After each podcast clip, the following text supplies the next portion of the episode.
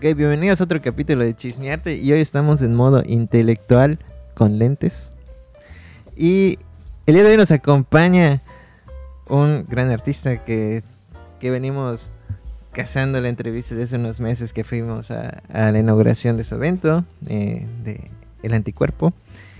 Tenemos hoy a Samuel Barrera. ¿Cómo estás, Samuel? Muy bien. Buenas tardes, gracias por la invitación. Muchísimas gracias por venir, ¿eh? este, por darnos tiempo de venir a chismear, a echar cotorreo, la verdad. Ajá, te comento, este es un espacio para que tú digas lo que quieras, como quieras, relájate, este es cotorreo. Parece que estamos en el museo, pero pues estamos como en la parte ligera del museo. Decir lo que tú quieras, ¿eh? Muy bien. Este, siéntete cómodo. Gracias. En casa, diría. Eh, y ya pues vamos a empezar, ¿no? Este, cuéntanos un poco qué haces, cómo, a qué te dedicas, la pintura, qué disciplina le metes. Bueno, ya tienes 25 años que estoy dedicado de lleno, tiempo completo, a pintar.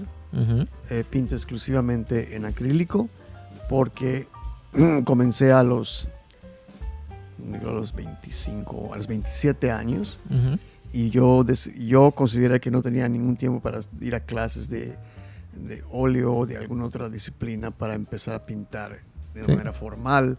Yo ya quería producir y vender. Ujú. Entonces, lo que se me hizo más versátil, más fácil Ujú. y muy rápido de producir es el acrílico. De manera que me quedé con acrílico y como no he parado de producir en estos 25 años, no tuve por qué ir a ningún otro medio. Oye, qué interesante. Este, bueno, ya que comentas eso, este, cuéntanos un poco sobre específicamente tu formación, cómo, cómo llegaste al mundo del arte, cuál fue tu primer paso, cómo empezaste a inmiscuirte en el mundo del arte, o Bueno, o en el arte en general, ¿no? Sí, sí, de toda la vida. Desde que estaba yo en la escuela primaria, yo hacía ya mis dibujos y todo, ya me sacaban de la escuela para hablar con mis padres porque llenaba mis libros Ajá. de dibujos. eh, quisieron ponerme en dibujo y no me, no me acomodé, no me gustó. Ujú. Pero sí me interesó mucho el teatro guiñol. De manera ok. que yo terminé siendo ya a los nueve años diseñador de, de personajes de teatro guiñol, hacía mis Ok. propios muñecos. Ya tenía mi propia compañía a esa edad para amenizar fiestas infantiles de niños. Oh. Eh, dibujaba y pintaba los, los- las escenografías Sí. de las obras de teatro. y, y ya después de allá, pues eh, la secundaria seguía lo mismo, pero yo, por, yo, yo tenía un compromiso total con la familia y conmigo mismo de ser de la educación.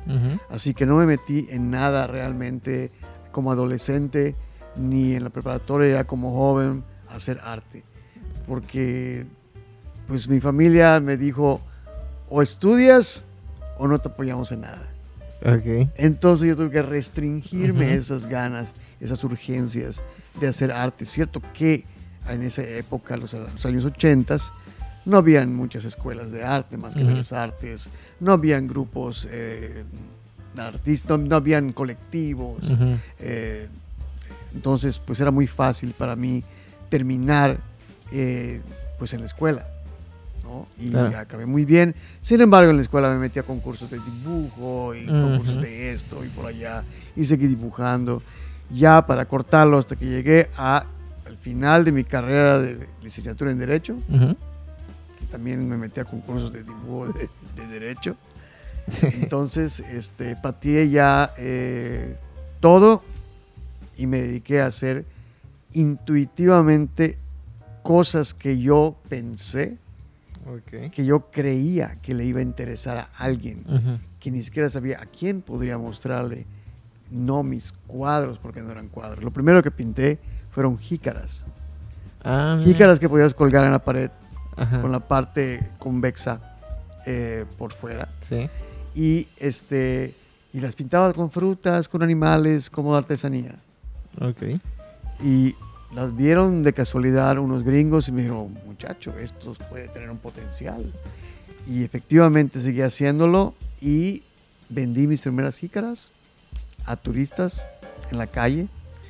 Y después, ah, eh, fíjate que algo muy curioso.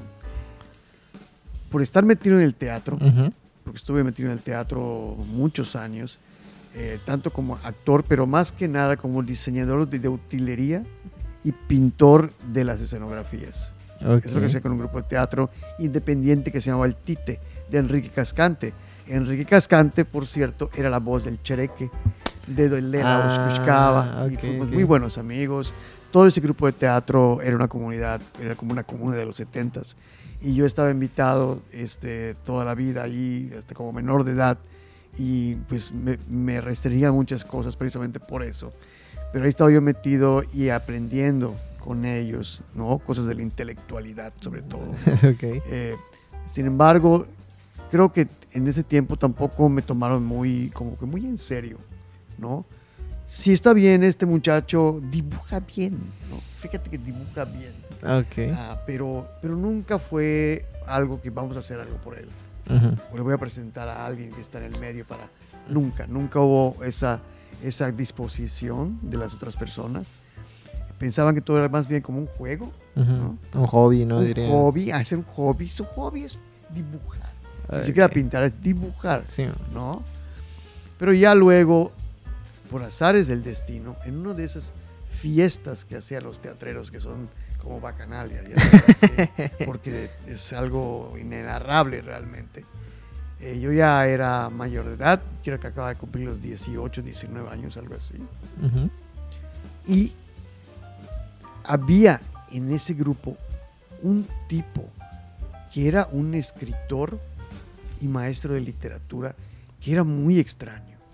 Era muy, era como muy huraño, muy como mal encarado, como daba miedo su aspecto de verlo. Ok. Y eso como que me dio a mí como que ganas de, de saber quién es este tipo. Ujú. Entonces en las fiestas lo veía yo y dando ¿Por qué vienes a la fiesta molesto? No, no, no participaba, Ajá. nunca, nunca sonreía. Y se llamaba, se llama, espero que esté vivo, ¿verdad? Este, se llama Román Robertos. Ok.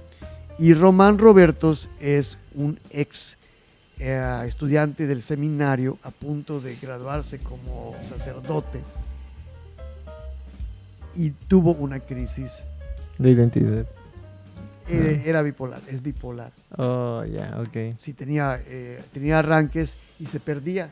Se perdía por días, caminaba por la ciudad como un mendigo, como Ujú. alguien de la calle, lo encontraba a su familia y después lo volvieron a llevar y dejaba de tomar medicamentos. Oh, Entonces, ok. cuando lo veías tú huraño es porque no estaba tomando sus medicamentos. Ujú. Pero en ese tiempo lo conocí yo y él oía todo como una esponja lo que yo decía en las fiestas de teatro.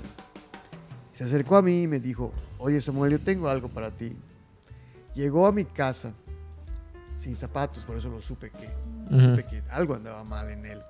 Llegó a mi casa un día sin zapatos, muy, muy, muy impresentable. Me dijo que tenía dos días perdido Ujú. pero llegó a mi casa y había recogido en la calle regalos como tesoros, corcholatas, vidrios, basura, piedras.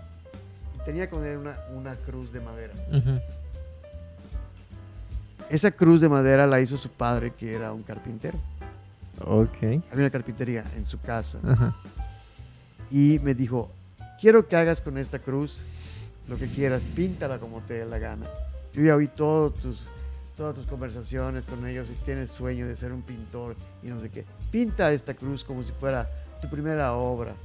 Eso me dijo él. Ah, ok. No, porque aparte es muy, er- es muy erudito. Ajá. Es muy, muy erudito. Sabe latín, sabe arameo, sabe... Bueno, es, es otra cosa. Ok. Bueno, fue del seminario Ajá, claro. y era exquisito hablar con él cuando estaba en esa disposición. Ujú. Y yo aprendí muchas cosas de él.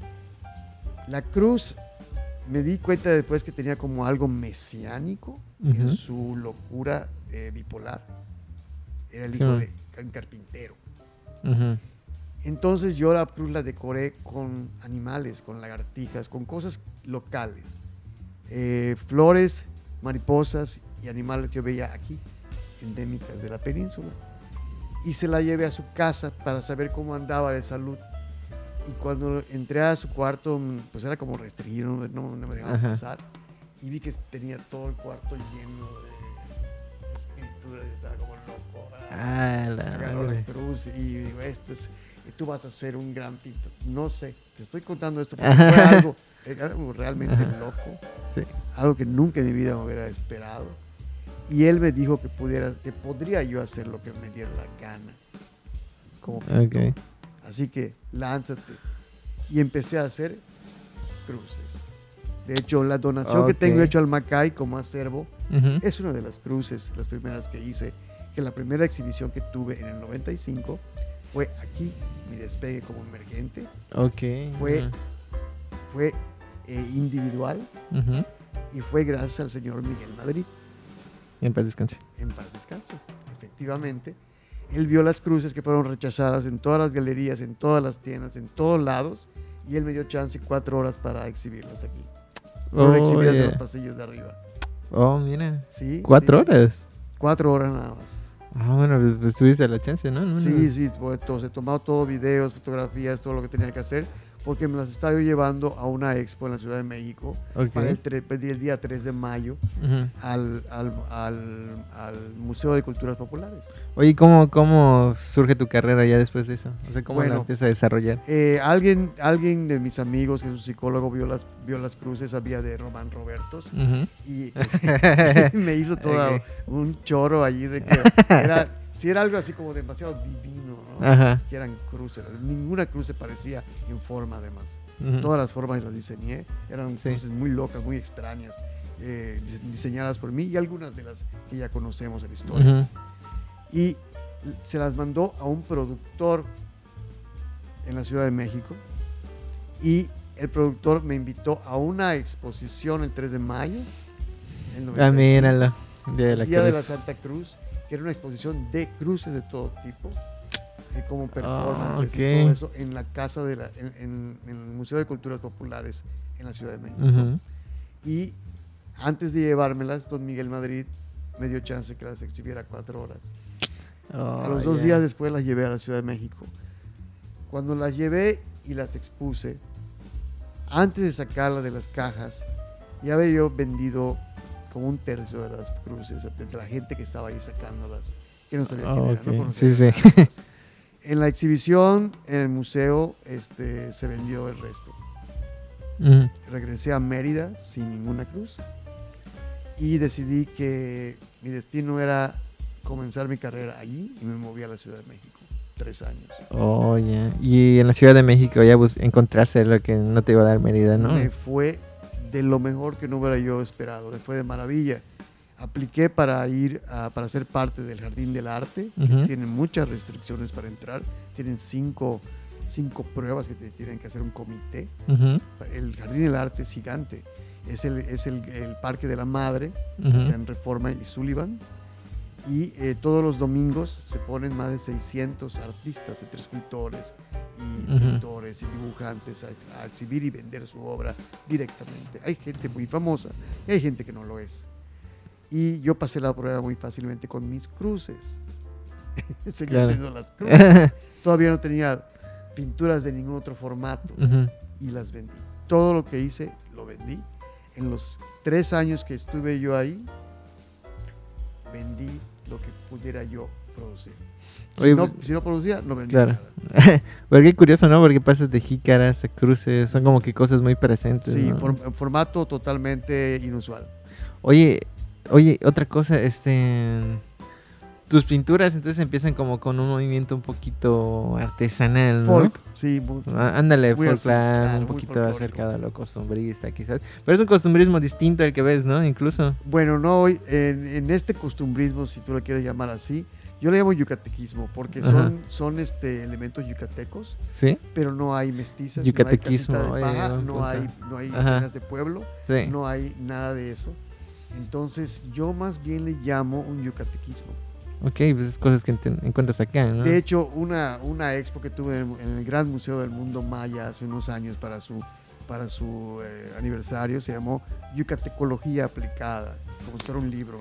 Oh, mira. ¿Y qué, qué expusiste en esa? Sí, ¿Esa eh, pues muestra? eran, pues, la mayoría era, Cuéntanos. era obra, la mayoría era, era obra este, ya vendida, que tuve que pedirla, porque no podía yo producir tan rápido y fácilmente eh, para lo que me llamaron con mucha premura, me llamaron con un Sí. mes de anticipación. Y yo tenía muy pocas obras, casi nunca, te- nunca tengo montañas de obra. Ujú.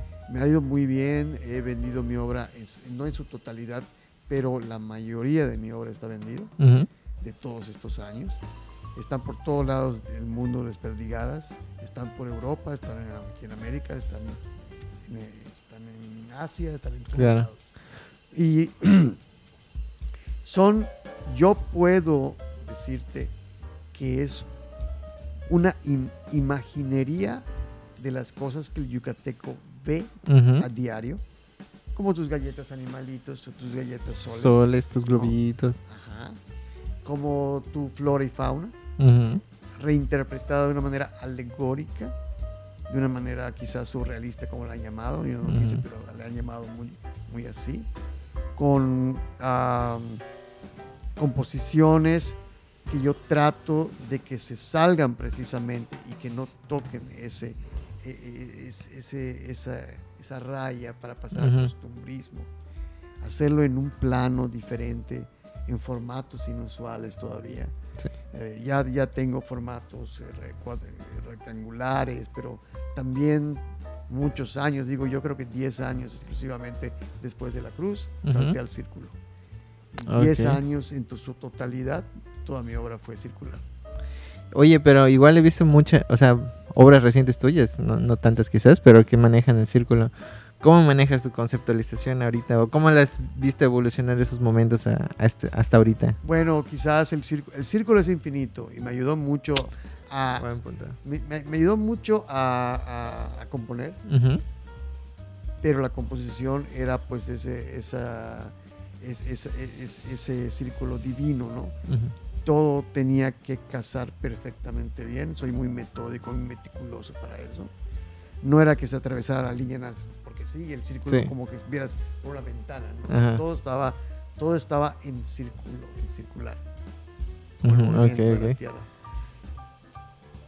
Pero me limitaba también y yo ya quería hacer cosas que fueran rectangulares Ujú. para poder abrir el foco Ok. de, de la visión. Y para abrir el foco, pues que se, que se extienda Ujú. hasta un infinito, pues tenía que buscar el rectángulo. ¿Y por qué el rectángulo? Siendo cuatro, cuatro lados, cortado, Porque, tú, limitado. por- porque, tú, porque si hay un centro focal Ujú. en, la, en la composición, las líneas que se extienden, bueno, tuve que hacer perspectiva ujú. y tuve que aprenderlo por mí mismo igual, cómo se Sí. la perspectiva. Y si tú eh, extiendes esas líneas en el rectángulo, no sabes hasta dónde acaba. Mm, Entonces eh, sí. se me dio como otra facilidad. Se me hizo muy Ujú. fácil.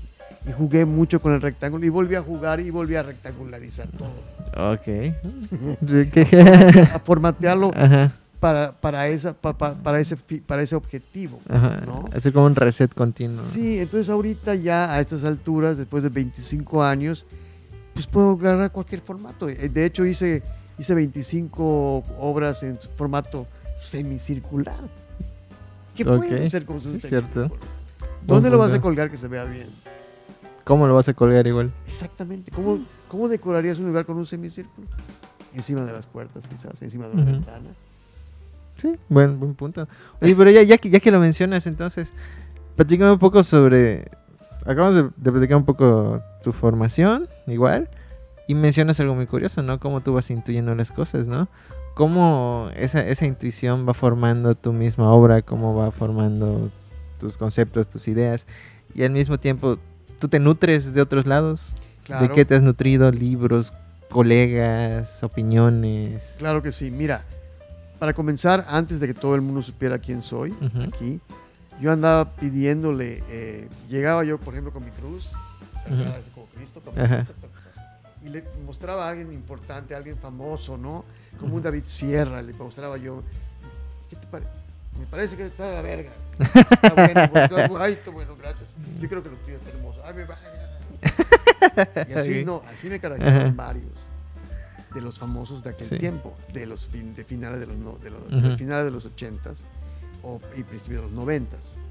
Ok. Eh, no, sí, sí. Este, entonces, yo decidí que la mejor manera para decantarme de todo y no ser repetitivo Ujú. y que yo me y yo era un crítico implacable con iba yo aquí a las exhibiciones venía al Macay iba yo al Olimpo iba yo al, Museo de la a- Ciudad. al Museo de la Ciudad y decía, ay, este cuadro lo acaban de bajar de ahí, del, del otro lado.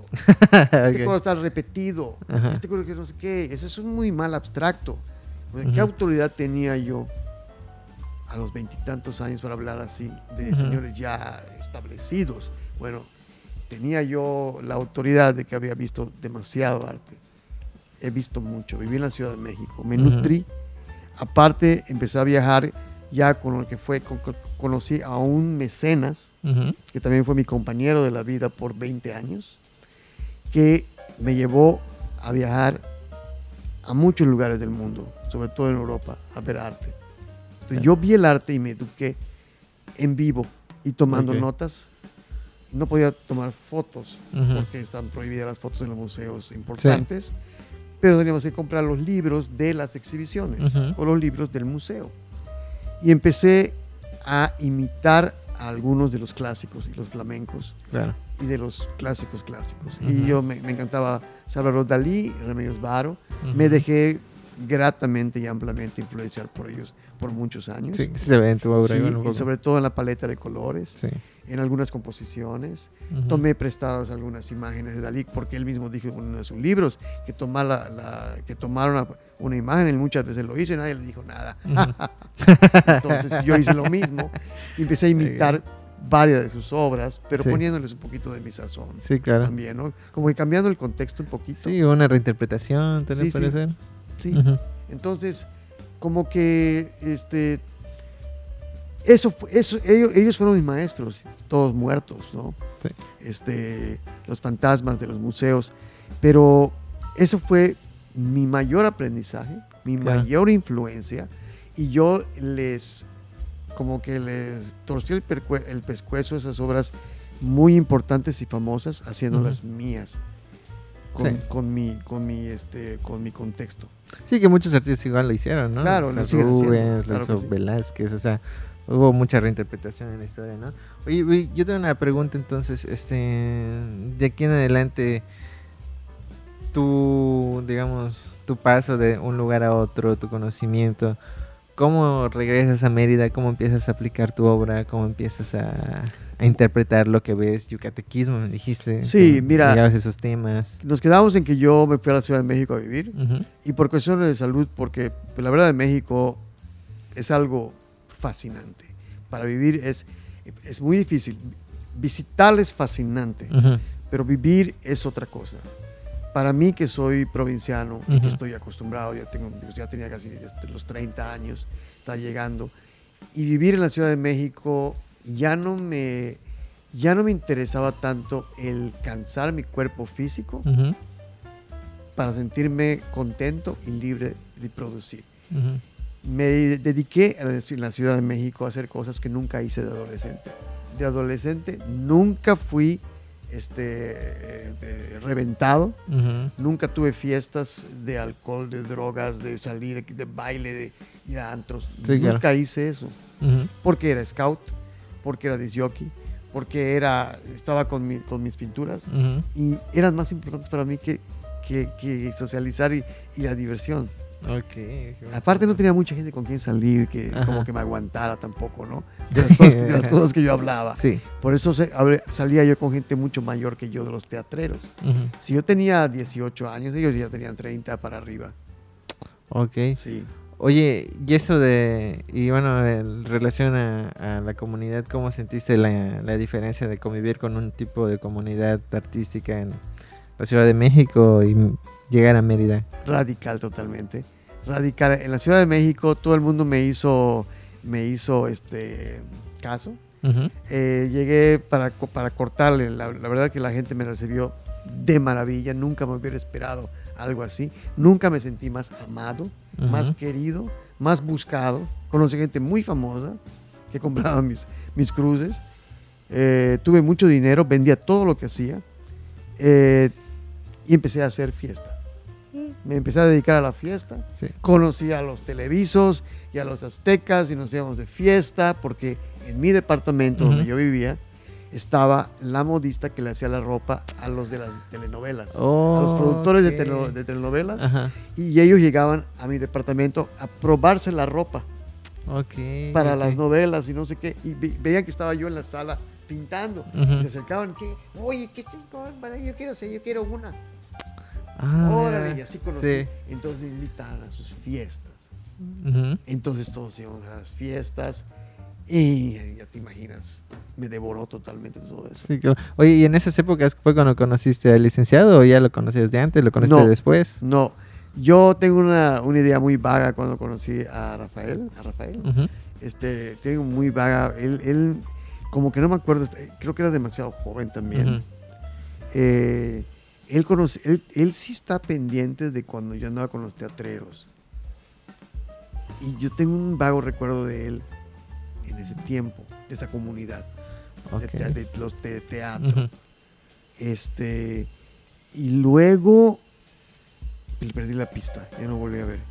Y me lo reencuentro aquí de nuevo, en Ok. Macay. Pero luego, mira, te- quiero decirte esto, termino con esto de la Ciudad de México, de cómo encuentro yo la comunidad, ¿no? Allá y la comunidad aquí, artística. Aquí en Mérida no es que no haya comunidad, sino es, son élites, es muy elitista. Ahí sí hay comunidad, porque creo que la ciudad es tan grande Ujú. que cada quien, cuando tú conoces a alguien, lo quieres adoptar inmediatamente para ser comunidad. Ok. Es muy disperso todo. Se puede, Tú Ujú. te puedes, Hay como una necesidad quizás de hacerla. tú puedes ser un totalmente, de- puedes pasar desapercibido y incógnito en la Ciudad de México, pero aquí no. Aquí todo el mundo, aunque te pongas lo que te pongas, todo el mundo Ujú. va a saber que eres. Sí, claro. ¿no? En te puedes esconder aquí en Mérida, es Ujú. como un pueblo, como un pueblote. En comparación, sí, ¿no? Es un ranchote. Terminé allí en el aire, me lanzaban, hurra, hurra Samuel, y caía yo en sus brazos Ujú. y fui como su héroe. Ujú. Esa fue la culminación de mi, Estancia. exper- mi experiencia Ok. en la Ciudad de México. Regreso aquí porque me enfermé de toda la fiesta que me succionó Ujú. allí. Y regreso aquí por cuestiones de salud y por recomendaciones que aquí va a estar más, más tranquilo el asunto. Sí está, puedes, puedes divertirte, pero Ajá. ahí sí que es un dragón que Ok. te devora, si no. Y yo sí soy, pero de mecha corta. no dime fiesta y ahí voy yo. Ok. Entonces, ese es el motivo verdadero por el que yo regresé Ujú. a vivir a Mérida. Y quiero hacer comunidad y es muy difícil.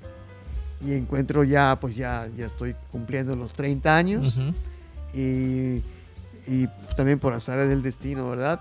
Voy a vivir en un departamento en pleno Paseo Montejo con, con 37 y 39, Ujú. donde está todavía la mata, donde está el monumento a Felipe Carrillo Puerto. Ujú. Y no te puedo decir cuántas fiestas hubieron en mi departamento en que todas las celebridades del mundo artístico fueron. Y es por eso nada más, Ujú. es por eso nada más, por la fiesta. Y te lo digo porque así funcionan las cosas, por eso son las élites. Ajá. No por tu talento, ni por lo que haces, ni nada de eso. Ok, ok. No, aquí le- la, la comunidad es por ver qué ofreces tú para divertirte. Y después se habla de, de negocios, Ajá. de arte. Y yo hice los siete años que viví en la Paseo Montejo, Ujú. no sé cuántas piezas ido, pero ahí toda la comunidad y toda la élite fue. Oye, ¿y ¿cómo em- empieza eso a, a, digamos, a pegarse o a... Me empezaron a invitar a- a, exhibi- a exhibiciones. Ah, solo porque ok. No So- tuve que probarme a mí nada de nada de, a ver, muéstrame tu currículum o muéstrame tu pintura o muéstrame ok. tu- No era Oye, necesario. qué, qué interesante, ¿eh? qué, qué- qué buen punto. Oye, platicamos con Jorge justamente de, de decir, saludo Jorge, Sí, claro. este, cómo precisamente, bueno, nos quedó pendiente hablar sobre un tema llamado el mercado del arte, ¿no? Pero pues es que la, inserción en ese mercado del arte pues es algo tan volátil, o sea, puedes meterte de, de cualquier manera, ¿ya? Casi, casi. Sí, yo creo que no hay nada más difícil que vender arte en provincia. Sí. Este, mira, yo te puedo decir con toda, con todo el orgullo y, y- y me jacto de que el mejor mercado que he tenido para vivir como yo quisiera es en el extranjero, Ujú. que estuve representado en la ciudad de Atlanta y en Asheville, Carolina del Norte, varios años, no sé, quizá unos ocho años aproximadamente, yendo a, a, a, um, eh, festivales de arte cada año, que estaba yo incluido, tenía tres galerías que me representaban y ellos cotizaron mi obra de una manera excelente, así que pude vivir como yo quería. Y el mercado es, yo nunca tuve que probarles nada, Aquí tú tienes que probar. Dame tu currículum cada vez que vas a hacer algo. ¿no? Y no sé, ¿dónde estudiaste? Ah, Pero ahí no es así. Es una, es una manera muy diferente de concebir para qué quiero comprar la obra de esta persona. Yo no la quiero comprar porque sea famosa, la quiero comprar porque me gusta. Porque quiero vivir con ella. O la quiero regalar, o la quiero eh, para invertir, para volver a venderla. Sí. ¿no? Es otra cosa, es otra cosa. Aquí, aquí es algo muy diferente. Creo que me ha- peor no me ha ido más como en Mérida. Oh, mira, Así es. ¿dónde estamos? eh? Sin embargo, te voy a decir, sin embargo, te voy a decir que, hablando de eso, mi mejor momento fue en la galería La Escalera con Gerardo Ah, Gamboa. con Gerardo Gamboa. Sí, Gerardo, saludos a Gerardo y a Janet. Ellos han vendido la cantidad más increíble de mi obra como nunca hubiera imaginado. Ah, mira, qué curioso. Así Porque, como, o sea, ahorita sabemos que, que está cerrada, ¿no? Que terminó Sí, como su sí, etapa sí. de, de la escalera. Pero sí era como que un, un- un punto muy importante de visitar en es. cuanto Era a arte. excelente. Que por cierto, sigamos hablando un poco de comunidad, ¿no? Eh, existe el anticuerpo, cuéntanos del anticuerpo. El anticuerpo es, es lo que quiere ser mi galería todavía, Ujú. todavía no repunta bien como yo quisiera. Fue, como dije yo en todas mis entrevistas, es una, es una prueba nada más. Ujú, ¿no? Es tentar el agua, a ver qué tal, porque está en mi casa. ujú, Cierto que la sala de mi casa se presta para hacer una galería, podría pasar por galería, y eso es lo que yo quería. Y los que están exhibiendo ya y exhibieron conmigo son mi comunidad del momento. Ujú. Son mis amigos, mis mejores amigos por el momento que tengo en el arte que hemos hecho un, un esfuerzo, pues no menor realmente, por lo que cada quien, su qué hacer de cada quien. Todos son muy famosos. Yo soy el menos famoso de todos ellos, creo yo. Todos tienen compromisos muy importantes. ¿no? Entonces, este, yo los invité a exhibir y colgar su obra en lo que está probándose en mi galería. Sí. Y, y ese es el motivo de ese evento. El nombre, ¿por qué el anticuerpo? Mira, es algo muy banal. y La verdad es que como ¿Quién casi- propuso el nombre? Sí, yo, yo, yo- que- ha, ha sido mi correo electrónico desde el 90 y, desde el 95. Ok, ok, Es el anticuerpo arroba yahoo.com, es mi, es mi, es mi este correo electrónico y no ha cambiado nunca. Y porque es algo muy banal, porque ya ves Cada que gente. hasta los nombres de las bandas, cuando les preguntan, ¿cómo Ajá. es- ¿por qué tiene este nombre? Y preguntan, ay, ¿Por qué te llamas Bon Jovi? horror soy. Ay, ay, sí, pero creí que era algo más rebuscado, algo más espiritual. No, no, te voy a decir por qué. En, los noven- en el 95, cuando yo me muevo a la Ciudad de México, estaban de super moda los raves. Ujú. Y de hecho yo traje aquí, cada vez que venía de vacaciones, mi idea con mis raves y todo, y armaba raves aquí con algunos Ujú. amigos que no, se, no sabía decir qué era realmente eso. Nunca lo entendieron. Ahora ya todo el mundo sabe. Sí. Pero bueno, como habían redadas y no habían antros para Ujú. la modalidad del rave era que se movía de sede todo el tiempo. Sí. Se movía cada fin de semana.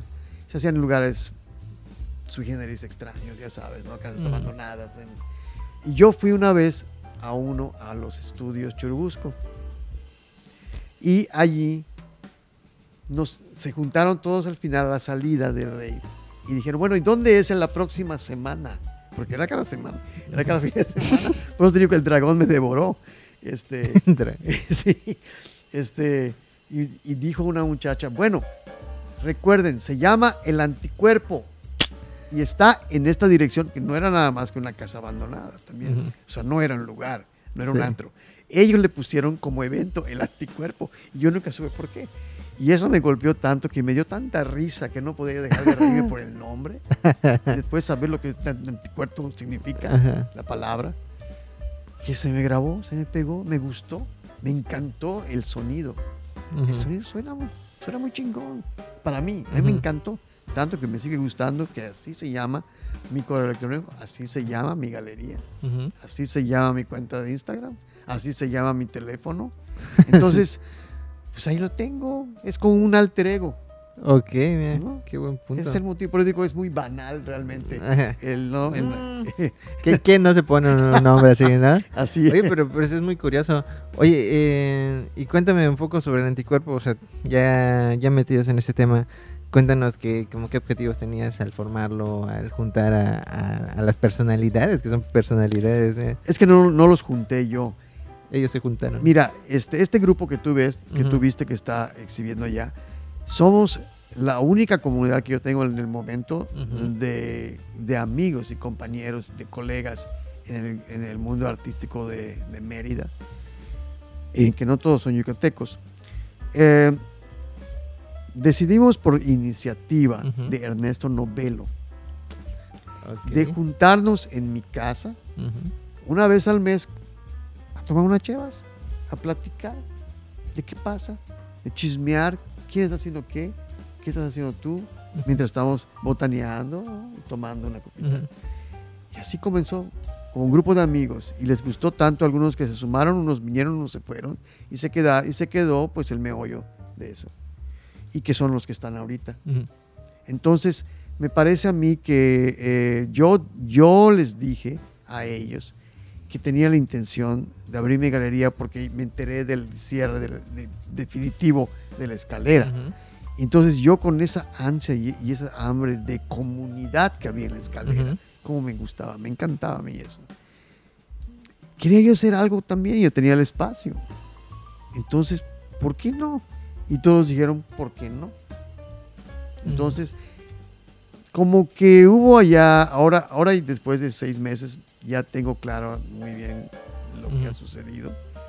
Yo hablé de que somos un colectivo, pero en realidad no lo somos, porque ya el, el que hace de cada quien está bien buscado, está bien armado, y el colectivo investiga y todavía está conociéndose qué Ujú. están haciendo. Se apoyan entre los demás. No es que no se apoyen, sino Sí, es, una actividad más en conjunto. es como para emergentes. ¿no? Entonces nosotros ya no somos, estamos viejos ya. Digo, yo sí, pero no somos. yo soy de los más viejos de ellos, realmente. Y, y tengo callo y tengo también el beso colorado de eso. Entonces te puedo decir que yo les dije, bueno, miren, es, esa es mi casa, va a ser mi galería, Ujú. y yo decido el nombre que quiero para la galería. Ujú. Y el colectivo, empezaron ellos a, ¿colectivo? ¿Colectivo de qué? Sobre todo Alonso Maza, que es parte de ellos. Ujú. Es que esos nombres raros, extraños, que me daba mucha risa. Digo, oye, Alonso, ya no tenemos 18 años. Entonces Ya tenemos Daisy Loría 20, ya, ¿no? En realidad ya. Ajá. Entonces, sí, cuando tú ves que alguien no opina para nada es porque pues, no, hay, no hay nada que opinar verdaderamente. Y me doy cuenta que no, no, no somos un colectivo, ni podemos serlo. Es tanto lo que cada quien tiene que hacer en su vida personal, en su, en su proyecto individual como el mío, Sí. y como el de todos, como el de Jorge Hermilo Espinosa, como el de Cristian Pacheco, como el de Ernesto Novelo, ¿no? Que Luis Ricaurte, que es el colombiano, que no se puede hablar de un colectivo. Nos juntamos como amigos, somos un grupo de amigos que nos gusta vernos, platicar y cada quien tiene toda la vida un chisme jugoso para contar. Aparte todos son investigadores y todos son ávidos lectores de documentales de arte y todo, entonces tenemos mucho que compartir. Sí. Hay un, hay un nivel intelectual bastante, bastante alto. Eh, hay, pues ya ves que hay un nivel de, también de obra artística personal de cada quien bastante alto, Sí. en el que pues eh, nos salvamos entre todos y eso es como una retroalimentación que no se da casi con nadie. Porque si tú le muestras tus cuadros a Jorge Hermilo, a su familia le van a decir, ay, qué bonito pintas, hijo. Pero nosotros analizamos nuestras cosas de otra Sí, manera claro. diferente, ¿no? Eh, no nos echamos loas, pero, pero sí como que analizamos nuestra propia obra. Ahí está se. ¿no? La crítica que no haya de por sí en Yucatán se la dan entre ustedes. Y no todas las críticas son, son terciopelo tampoco, Ajá. ¿no? Y me parece que es algo muy, muy, eh, muy saludable, Sí. es recomendable, debe ser fundamental. sí. ¿Y dónde hay? O sea, no, yo no sé, eh, ya otras disciplinas del arte aquí, eh, locales, nos han til- tildado de que no, de que somos un grupo muy disperso, de que no nos juntemos, no tenemos comunidad, y es la verdad. Pues sí. No hay una comunidad eh, así como que muy fuerte de, de- de artistas plásticos. Claro. Oye, bueno, este. Vámonos con una pregunta que yo quiero hacerte, ¿no? En algún momento tú igual fuiste emergente. ¿Tú qué le dirías a un artista emergente o qué le recomendarías? ¿Qué tip les pasarías a los que están empezando su carrera en el arte? Que conozcan a un bipolar. Como Román Robertos. Es que la verdad no me pudo haber hecho ido mejor en la vida. Pero no, no, mira, te voy a decir que este, evidentemente yo fui emergente, pero fui muy pateado como emergente. este, lo que yo hacía a nadie le interesó y a nadie no pude yo y no habían grupos de emergentes. O sea, grupos, grupos y colectivos tampoco. No había, no existía. Ni siquiera el CEDAR existía. Entonces, yo creo que el- mi recomendación es que cuando tú sí tienes esa hambre y esa necesidad de hacer arte, Ujú. aunque todavía no tienes muy claro si te vas a dedicar de lleno a ello en el futuro, no desistas. Es no claudicar. Ujú. En todo, bueno, en tu vida, ¿no? Te- Estás muriendo de cáncer, pero no, no pienses que te vas a morir mañana. ¿no? Es lo mismo. Es, no pienses que acabará tu vida de artista porque no funcionó esto. Sí. Ahorita hay muchas otras herramientas para ser emergentes. Yo crecí como emergente sin ninguna y al contrario, con muchas adversidades. Pero tuve la ventaja de que lo que yo estaba haciendo sí le interesó a mucha gente que no es que, pero no aquí. A mí me Sí. obligaron a ser emergente fuera de Yucatán. Fuera de Yucatán, de tu lugar. Tuve que ser emergente fuera de Yucatán y fuera de México, que fue mejor todavía. Ujú. No, y el impulso de que te compren la obra, para comenzar, el comercializar la obra, Ujú. el vender totalidad de colecciones una y otra vez por años y ganar dinero y regocijarte y Ujú. ver que la realidad. Eso no sé qué puede ser mejor que eso. Sí, claro. Y yo les recomiendo que no claudiquen y que sigan haciendo y que sigan haciendo lo que están haciendo y que crean mucho en Ujú. lo que hacen. Porque muchos emergentes están agarrando de aquí para allá y no saben por dónde, dónde estacionarse. Y es verdad, yo también probé de todo, viste los formatos que te había dicho. Sí. Sin embargo, yo creía en ellos y me funcionaron. Y yo creo que deberían, ahorita con las herramientas que tienen, yo, yo recomendaría eh, grandemente aliarse, a un, formar colectivos. Son buenos los colectivos. No Hacer sé- comunidad. necesitar hacer comunidad. No hay nada mejor que eso. Eh, aquí, si van a seguir, si van a seguir aquí en, en Mérida y en Yucatán, yo les recomiendo que hagan colectivos, pero hacer solito es bien difícil. Ok. Oye, este, ¿cómo se llama? Samuel, muchísimas gracias por estar aquí. Fue todo un honor tener toda esta plática. Muchísimas gracias por darte el tiempo de venir a cotorrear. Es- Espero, espero que te hayas pasado muy bien. Ah, por supuesto que sí. Este, tenemos pendientes algunos temas ahí por ahí apuntados que estaría bueno compartir ya con el colectivo eh, Claro. presente. No podemos salir a todos de golpe, pero ah, vamos sí, a, sería muy a juntarlos para, excelente idea, claro. para tener una buena plática de, de varios temas, ¿no? Sea como sea, este es es tu casa, dirían por ahí. Este, estás bienvenido cuando Muchas quieras a venir a cotorrear. Y muchísimas gracias otra vez por estar aquí. gracias a ustedes por la invitación y siempre es un honor ser invitado a cualquier lugar. La invitación nunca se debe de rechazar. Hay un amigo que decía que a él le encantaban Ujú. las invitaciones de último momento. Por ejemplo, que alguien no llegó a cenar, no va a llegar a cenar hoy porque lo invitaste, pero a mí no me invitaron. Ok. Y me llaman 15 minutos antes. Samuel, ¿puedes venir este, a cenar? Ujú. Yo feliz. ¿Por qué? Porque pensaron en mí Sí, en el claro. último momento. ¿Tú crees que yo, ay, no me invitaron antes? porque, ah, voy a llorar porque no pensaron. Por favor, Sí, claro. esa es la vida. Ujú. Qué bueno que te tienen en cuenta. Peor hubiera sido que jamás te hubieran llamado para nada. Sí. Claro que Ok, sí. pues repito, muchísimas gracias otra vez por estar acá, Samuel.